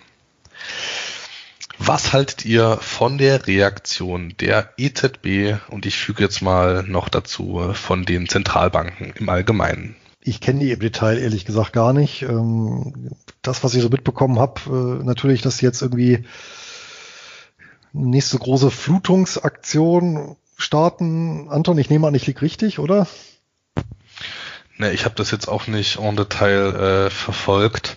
Ich habe jetzt äh, nur eben mal die ganzen äh, Postings auf Facebook gesehen und mal so ein bisschen guckt. Da sieht man jetzt immer nur, äh, da wird jetzt die eine, eine oder andere Billion ausgegeben. Ähm, ich finde, wir hatten jetzt auch schon im Vorfeld bisschen drüber geredet äh, und das ist wirklich äh, ganz schwer, da finde ich ein Fazit zu ziehen oder zu sagen, das wäre jetzt gut oder schlecht. Also äh, schön wäre es natürlich, wenn das jetzt nicht nötig wäre, aber ähm, da wurden ja schon vor ein paar Jahren äh, falsche Weichen gestellt, dass das jetzt so nötig ist. Und in der aktuellen Situation ist das wahrscheinlich das angemessene. Also ich finde es da, find's da jetzt auch ganz schwer äh, zu sagen, das wäre jetzt ganz gut oder ganz schlecht oder da irgendwelche Schuldzuweisungen zu machen. Ja, also äh, natürlich, ich, also, äh, wie in jeder größeren Krise, da sind wir auch wieder bei Greenspan, der hat das ja auch gemacht, äh, Zinsen runter und äh, äh, Geld raus, ja, äh, um das auf einen kurzen Nerv zu bringen. Äh, das war ja seine Zauberkunst, die auch viele Jahre geklappt hat. Äh, äh, gut, hat natürlich zur Folge bestimmte negative Effekte. Ja, wie weit das getrieben wird oder werden kann, werden wir sehen. Mm, ja, also ein Zeichen für jetzt ähm, geldpolitische Gesundheit äh, ist das jetzt sicherlich nicht. Ja, aber äh, wenn ich auch eins so aus der Geschichte mitgenommen habe, dann sicherlich, dass bisweilen Währungssysteme zäher sind, als man glaubt. Wie seht ihr die Ausschüttungssicherheit bei Healthcare REITs? Ja, ich glaube, das haben wir ja letztendlich auch äh, angesprochen, hängt von, von vielen Faktoren ab, die man überhaupt nicht absehen kann. Aber sicherlich sind Healthcare Rights eine ähm, Subkategorie, die jetzt konjunkturell weniger betroffen sein wird als ähm, ja, beispielsweise eben Hotelreiz. Man sieht das übrigens auch sehr schön. Es gibt den einen oder anderen Healthcare-Reit, der Anleihen imitiert hat und diese Anleihen notieren äh, nach wie vor ähm, um pari rum. Das heißt, die haben nicht nachgegeben, äh, womit zumindest die Anleger diesen ähm, Immobiliengesellschaften eine relativ hohe Zahlungsstabilität unterstellen. Die nächste Frage ist, wie sichert ihr euch gegen eine zeitweise Schließung einer oder mehrerer Börsen ab? Ja, ähm, Antwort auch hier gar nicht. Also dann, wenn ich mich da absichern will, dann darf ich ja keine Wertpapiere halten, äh, beziehungsweise indirekt, indem ich eben auch andere nicht äh, börsennotierte Anlageklassen habe, wie eben Tagesgeld. Ja.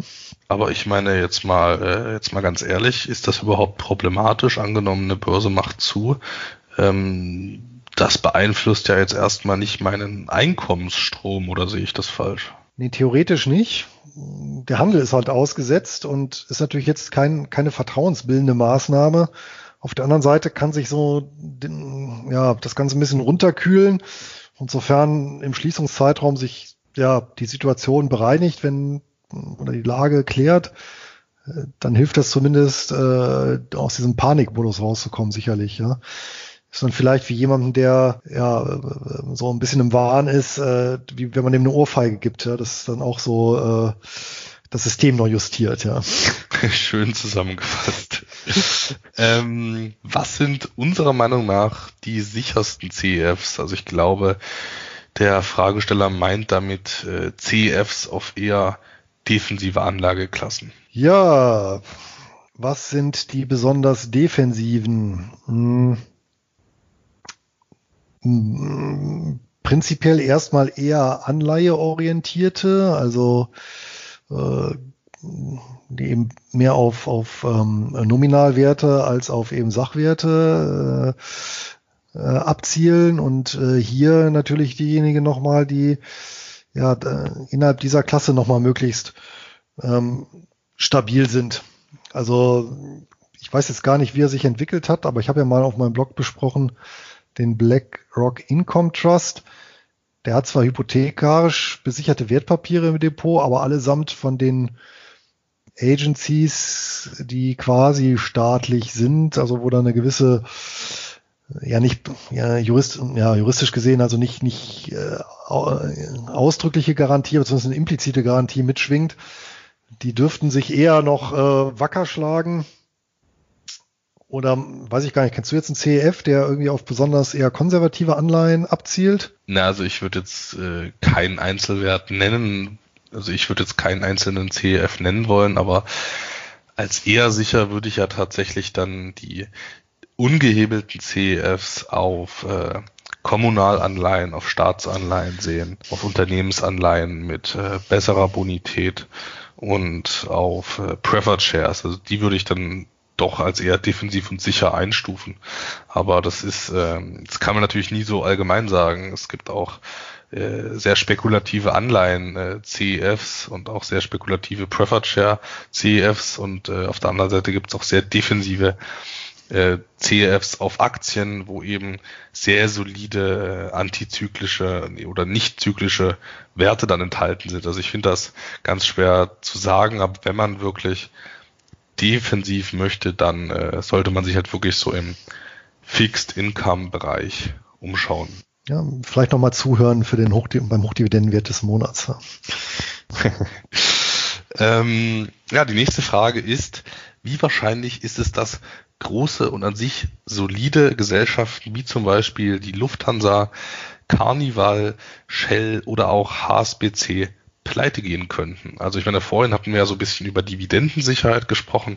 Das ist ja so das eine Thema, aber pleite ist ja dann schon ein äh, deutlich größerer Schritt. Ja, aber ich kann das durchaus nachvollziehen, weil ich meine, wer selber Unternehmer ist oder mh, mm, ja in einem Unternehmen arbeitet und dort äh, eng an der ja, äh, Buchhaltung oder Liquiditätsplanung oder ja, an der Geschäftsführung arbeitet, der bekommt das ja auch äh, sehr nah mit und kann sich ja mal fragen, wie lange ein Unternehmen ja ohne Umsätze aushält oder ja mit sehr begrenzten Umsätzen, also einem Wegfall von, weiß ich nicht, 70 oder 80 Prozent. Und ich glaube, das ist ja so, dürfte ja so ungefähr den Stand widerspiegeln bei der Lufthansa. Ja, ich äh, selber habe jetzt auch gerade äh, hier zwei, äh, zwei Flüge äh, storniert. Um, ja, bei TUI ja, ist, glaube ich, so das gesamte Ostergeschäft äh, komplett weg. Ja, und dann, wenn man da eins zu eins zusammenzählt, äh, gerade auch so äh, Unternehmen mit, mit, mit ähm, großen, mit Anlagen oder, oder äh, Vermögenswerten, die typischerweise fremdfinanziert werden, wie eben Flugzeuge, ja, das könnte dann äh, durchaus äh, nach einer Weile passieren. Ja. Dann ist natürlich die Frage, wie reagiert die öffentliche Hand? Ja, allerdings natürlich, wenn die dann beteiligt wird als Eigenkapitalgeber, weil äh, Fremdkapital bringt ja dann nichts, äh, verwässert das die Altanteile.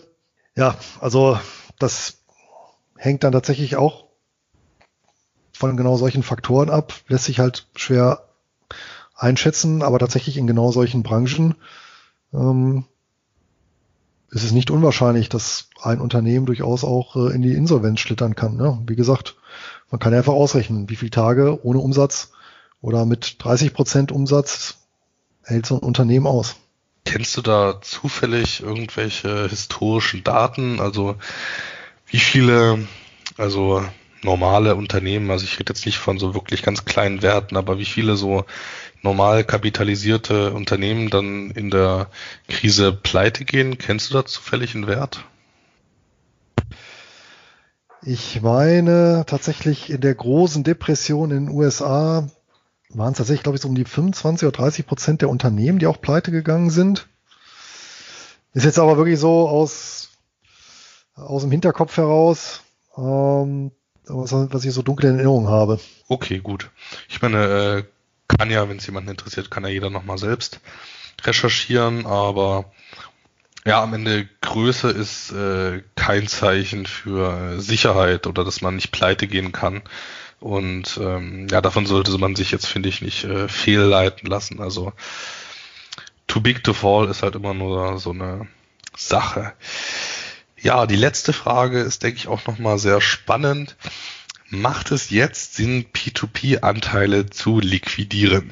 Die guten P2P-Kredite, ja. Das ist eine gute Frage, zumal ich ja selber mal in einem anderen Podcast mal diskutiert habe, ob das nicht auch eine Möglichkeit ist, eben in guten Zeiten Mittel, beispielsweise Dividenden, ähm, nicht in äh, Aktien wieder anzulegen oder Wertpapieren, sondern eben in P2P-Kredite und dann in schlechten Zeiten an der Börse dann wieder abzuziehen, einfach vor dem Hintergrund, wir wissen, die Börse ist ein konjunkturell ähm, vorauslaufender Indikator. Und die ähm, Insolvenzquote letztendlich ein nachlaufender. Das heißt, ähm, in den Zeiten, wo so eine Börse einbricht, als vorlaufender Indikator werden die P2P-Kredite, was ja auch tatsächlich noch der Fall ist, ähm, stabil laufen. Und äh, wer jetzt natürlich abzieht ähm, und äh, hat da eben noch die äh, die Renditen mitgenommen, ähm, um dann eben wieder in, der, in, in die zu investieren, also quasi tatsächlich so ein antizyklisches Handeln, der kann das natürlich machen. Wichtig erscheint mir hier auch, dass das Ganze eben ähm, regelbasiert erfolgt und jetzt nicht einfach willkürlich nach dem Motto, ja, jetzt sind die Kurse irgendwie runden, jetzt raus mit dem Geld und äh, ja, äh, rein, äh, rein in die Börse, sondern dass man dann sich dann auch entsprechend die entsprechenden Plan macht. Und äh, ein Punkt ist natürlich auch wichtig, man muss das natürlich dann auf der entsprechenden Plattform synchronisieren. Das heißt, äh, wenn ich natürlich ähm, in P2P-Plattform sehr langfristig in Krediten investiert bin, äh, die ich dann beispielsweise über den Zweitmarkt dort nicht wegbekomme, dann hilft mir das Ganze natürlich nicht. Also ähm, wer tatsächlich so eine Strategie verfolgen möchte, der muss natürlich Plattformen raussuchen, wo ich möglichst kurzfristige äh, Darlehen habe, die ich natürlich auch in einer kurzen Zeit, in, in irgendwie ein bis drei Monaten auch effektiv da rausbekomme. Ja, das heißt, wo die, wo die Kredite auslaufen, ich verlängere nicht, stelle also meinen Autoinvestor auf Stopp äh, und ziehe das Geld dann da raus. Es wird natürlich eine interessante Erfahrung zu sehen, okay, wie verhält sich, wie werden sich die Plattformen verhalten im, muss man sagen, konjunkturellen äh, Tal der Tränen, das uns dann erwartet. Ich glaube, was der Fragesteller meint, war tatsächlich ähm, jetzt nicht nur die äh, Wiederanlage äh, von den Zinsen am Aktienmarkt, sondern tatsächlich den Verkauf über den Zweitmarkt. Und da bin ich jetzt äh, tatsächlich eher kritisch, weil äh, man, ich finde, die, die, die P2P-Anleger, die, die schlafen ja in der Regel ganz gut, weil das Konto also die, die Forderung auf dem Bildschirm jetzt nicht äh, schwankt. Aber wenn man dann mal auf den Zweitmarkt geht und mal guckt, was ein äh, vergleichbarer Kredit noch wert ist, dann schwankt der natürlich äh, durchaus. Äh, wahrscheinlich auch täglich im Wert.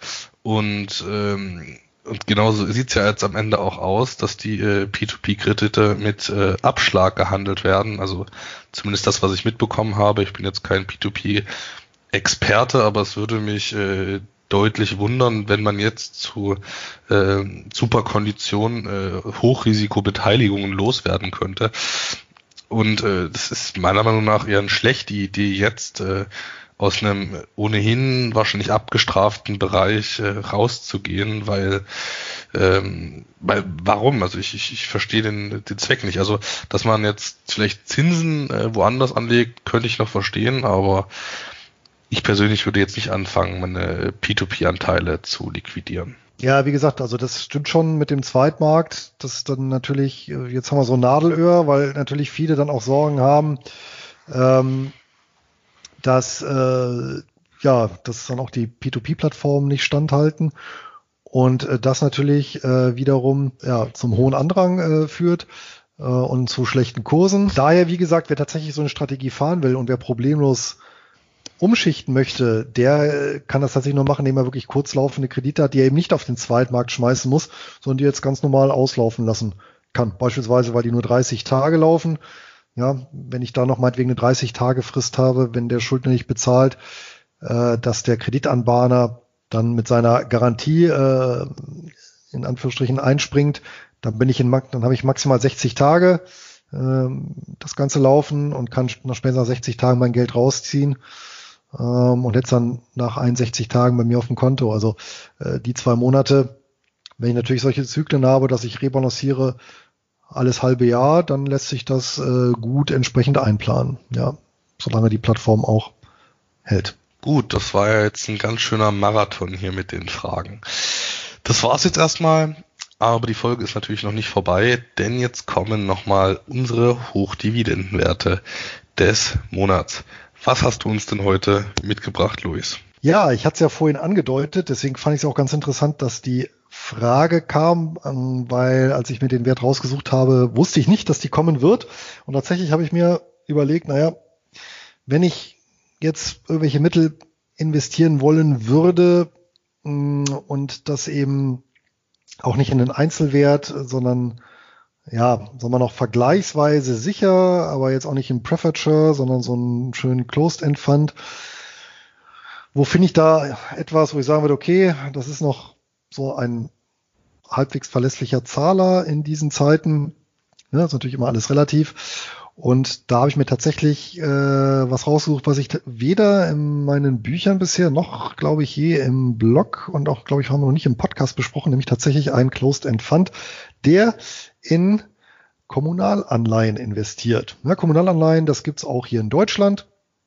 Das sind einfach Anleihen, die analog zu Staatsanleihen eben von Kommunen begeben werden, von äh, Gemeinden und Städten, aber auch von entsprechenden ähm, Einrichtungen in kommunaler Hand, wie zum Beispiel äh, Versorgern ja, ähm, und äh, ähnlichen Institutionen. So, ähm, nun gibt's davon in Deutschland aber relativ wenig. Sehr weit verbreitet ist dieses Instrument hingegen in den USA und da heißen die Municipal Bonds, ähm, also kommunaler Bond, kommunale Anleihe kurz Moonies liebevoll auch genannt. Ähm, die haben für amerikanische Investoren den großen Vorteil, dass sie auf die Zinserträge keine Steuern bezahlen müssen. Ist bei europäischen Anlegern nicht so. Ähm, allerdings äh, trotzdem werfen die ähm, gerade aktuell, sofern die eben in so einem Closed-End Fund gebündelt sind, eine ganz interessante Dividendenrendite ab. Ähm, ich habe mir rausgesucht den BlackRock Taxable Munitional Bond Trust. Der wird gehandelt unter dem Kürzel BBN an, ich meine, der New York äh, Stock Exchange ist das. Und ja, ähm, genau, an der New York Stock Exchange, wie gesagt, 6% Dividendenrendite, äh, verwaltet äh, knapp 1,3 äh, Milliarden US-Dollar aktuell. Interessanterweise schüttet monatlich aus. Und der hat ähm, momentan 153 dieser äh, Kommunalanleihen im Bestand, wirklich quer über die USA, äh, ja, überwiegend auch tatsächlich von Versorgungsunternehmen, ja, wie äh, Abfall, Strom, äh, ja, Energieversorgung und ähnliches, ähm, aufgelegt 2010 hat sich seitdem auch relativ kontinuierlich entwickelt, bis ja, bis eben ähm, in den äh, in den Februar hinein. Hat jetzt zuletzt äh, natürlich auch nachgegeben, wenn schon Staatsanleihen nachgeben, ist in die Spitze gefallen von 26 auf 20 Dollar. Also hat auch hier gut ähm, 25 Prozent nachgegeben, hat sich jetzt aber auch wieder äh, deutlich erholt, notiert jetzt bei 23 Dollar. Ja, ähm, Kritiker werden auch hier einwenden, ja, Blick mal, so sicher sind die Zahlungen ja da auch nicht. Das ist richtig, weil im Gegensatz zu ähm, europäischen oder deutschen Kommunen sind die amerikanischen Kommunen, was ich durchaus als Vorteil empfinde, insolvenzfähig. Das heißt, die können pleite gehen und äh, gehen auch hin und wieder pleite. Ich glaube, so die Stadt Detroit ist ja, glaube ich, so das bekannteste Beispiel. Und von daher, ähm, ja, äh, natürlich nicht risikolos, ja, äh, aber schon eher mehr defensiv als offensiv und so als äh, ja, defensive Beimischung im US-Dollar-Raum äh, sicherlich ähm, ja eine mögliche Alternative und ähm, die von mir um, sagen wir mal, diese äh, besonderen Zeiten bereinigt äh, sieben äh, goldene Ganzeier erhält. Ja, und da wir heute schon so oft Öl- und Gaswerte angesprochen hatten, habe ich mir gedacht, ich nehme einfach mal einen der klassischen Ölmultis, und zwar BP. Ich denke, zum Geschäftsmodell muss man jetzt nicht ganz so viel sagen. Nur so viel BP ist über den gesamten Wertschöpfungsprozess beim Thema Öl und Gas beteiligt. Von der Förderung über die Verarbeitung bis zur Auslieferung an die Endkunden mit den über 18.000 Tankstellen weltweit. Und wie für Ölwerte typisch hatte auch BP schon vor den letzten Kurseinbrüchen eine nette Dividendenrendite von etwa 6 bis 7 Prozent. Mittlerweile haben wir fast 11 Prozent Dividendenrendite und das bei einer zuletzten Ausschüttungsquote von 107,9 Prozent, war allerdings auch auf den alten Gewinn gerechnet und nicht auf den alten Cashflow. Also von den alten Cashflows wäre das Ganze dann noch deutlich nachhaltiger. Bei der momentanen Situation ist davon auszugehen, dass hier nicht weiter nachhaltig gezahlt werden kann. Aber wie bei Royal Dutch Shell würde ich hier davon ausgehen, dass Dividenden konstant gehalten werden, wie auch schon 2014, 2015, 2016, wo die Preise auch schon deutlich gefallen sind. BP hatte auch in den letzten Jahrzehnten eine sehr gute Dividendenhistorie. Wenn man das Ganze um den Deepwater Horizon Unfall im Golf von Mexiko bereinigt, da fließen immer noch einige Milliarden Dollar pro Jahr. Und äh, das war natürlich sehr teuer und deswegen musste man ab 2010 dann etwas kürzer treten mit den Dividenden. Aber um das Ganze bereinigt, hätte man wirklich eine astreine Dividendenhistorie und man hat auch schon drei Quartale nach dem Unfall wieder angefangen gehabt, Dividenden zu zahlen. Also ich glaube, hier ist schon wirklich ein großes Interesse, das Ganze wieder ähm, konstant zu halten. Und ich gehe auch davon aus, dass äh, mittel- bis langfristig die Ölpreise wieder steigen werden und man sich das Ganze dann hier auch wieder leisten kann. Ja, die Verschuldungsquote ist tatsächlich relativ ordentlich bei BP. Die ist in den letzten Jahren kontinuierlich gestiegen. Es gab verschiedene Investitionen, aber auch äh, die Geschichte mit dem Ölfeldunfall. Und ja, dementsprechend sieht auch in etwa der Kurs aus. Also der Kurs, äh, wie bei den meisten Ölwerten, war in den letzten Jahren relativ äh, gerade, zuletzt natürlich nochmal deutlich gefallen. Aber meiner Meinung nach ist das eine solide Einstiegsgelegenheit in ein wirklich äh, milliardenschweres Unternehmen mit guten Aussichten für die nächsten Jahrzehnte. Und die Rohstoffe, die BP bereitstellt, die werden wir einfach noch die nächsten Jahrzehnte brauchen. Deshalb gehe ich hier nicht davon aus, dass man hier mit BP groß etwas falsch machen kann. Aber natürlich muss auch jeder selbst seine Recherche machen und da gibt es natürlich auch andere Meinungen, die kann ich natürlich völlig nachvollziehen. Ist dann ja heute wirklich der kleine Turnaround-Kandidat? Luis, du hast ja eher so den Defensivwert. Ja, und in Summe ergibt das dann für mich sieben von zehn goldenen Gänseeiern. Ja, Anton, das war mir natürlich wieder klar, dass äh, du hier einen gefallenen Engel präsentierst. Ähm, wir werden auf jeden Fall alle gespannt sein, wie sich der Sektor in Zukunft entwickelt und äh, ja, ob eine kontinuierliche Reinvestition in den Sektor dann auch mittelfristig Früchte trägt, weil dieser Bess-Effekt, das ist ja auch so etwas, was ich im Buch oder auch in den Seminaren immer erkläre, jetzt natürlich voll zur Geltung kommt. Das heißt, äh, genau diese Differenz zwischen den stark gefallenen Kursen, aber nicht ganz so stark gefallenen Dividenden und deren Reinvestition. Ja, das war jetzt, glaube ich, die längste Podcast-Folge, aber angesichts der Ereignisse durchaus auch berechtigt. Ähm, gilt natürlich wie immer. Wir haben jetzt auch sehr viele Wertpapiere äh, genannt und mit Beispielen gearbeitet.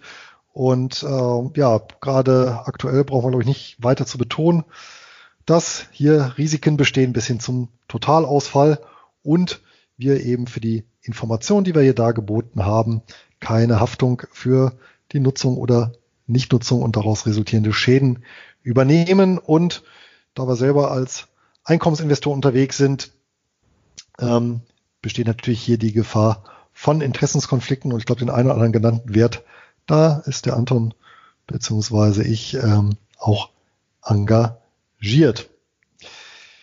Ja, so viel dazu. Habt ihr noch weitere Fragen, Sorgen, Nöte oder Verbesserungsvorschläge? Wir machen gern eine zweite Folge auch zu ähm, euren Fragen und Rückmeldungen und die könnt ihr uns gerne direkt in den Kommentar schreiben oder an Einkommensinvestoren at nurbaresistwahres.de. Ja, ansonsten könnt ihr unseren Podcast gerne direkt abonnieren oder über unsere zahlreichen Kanäle verfolgen. Das war es jetzt endgültig für heute. Auf bald eine ertragreiche Zeit euer Luis. Ja, das war's mit der zwölften Folge des Einkommensinvestoren Podcast. Quasi ein Jahr Podcast. Und da ist mal ein bisschen Überlänge auch angemessen und es war uns ja auch ein Anliegen, auf eure Fragen wirklich einzugehen, um dann ein bisschen die Community zu unterstützen. Und am Ende wünsche ich euch natürlich wie immer ein glückliches Händchen beim Investieren und viel Spaß beim Dividendenvereinnahmen. Euer Anton.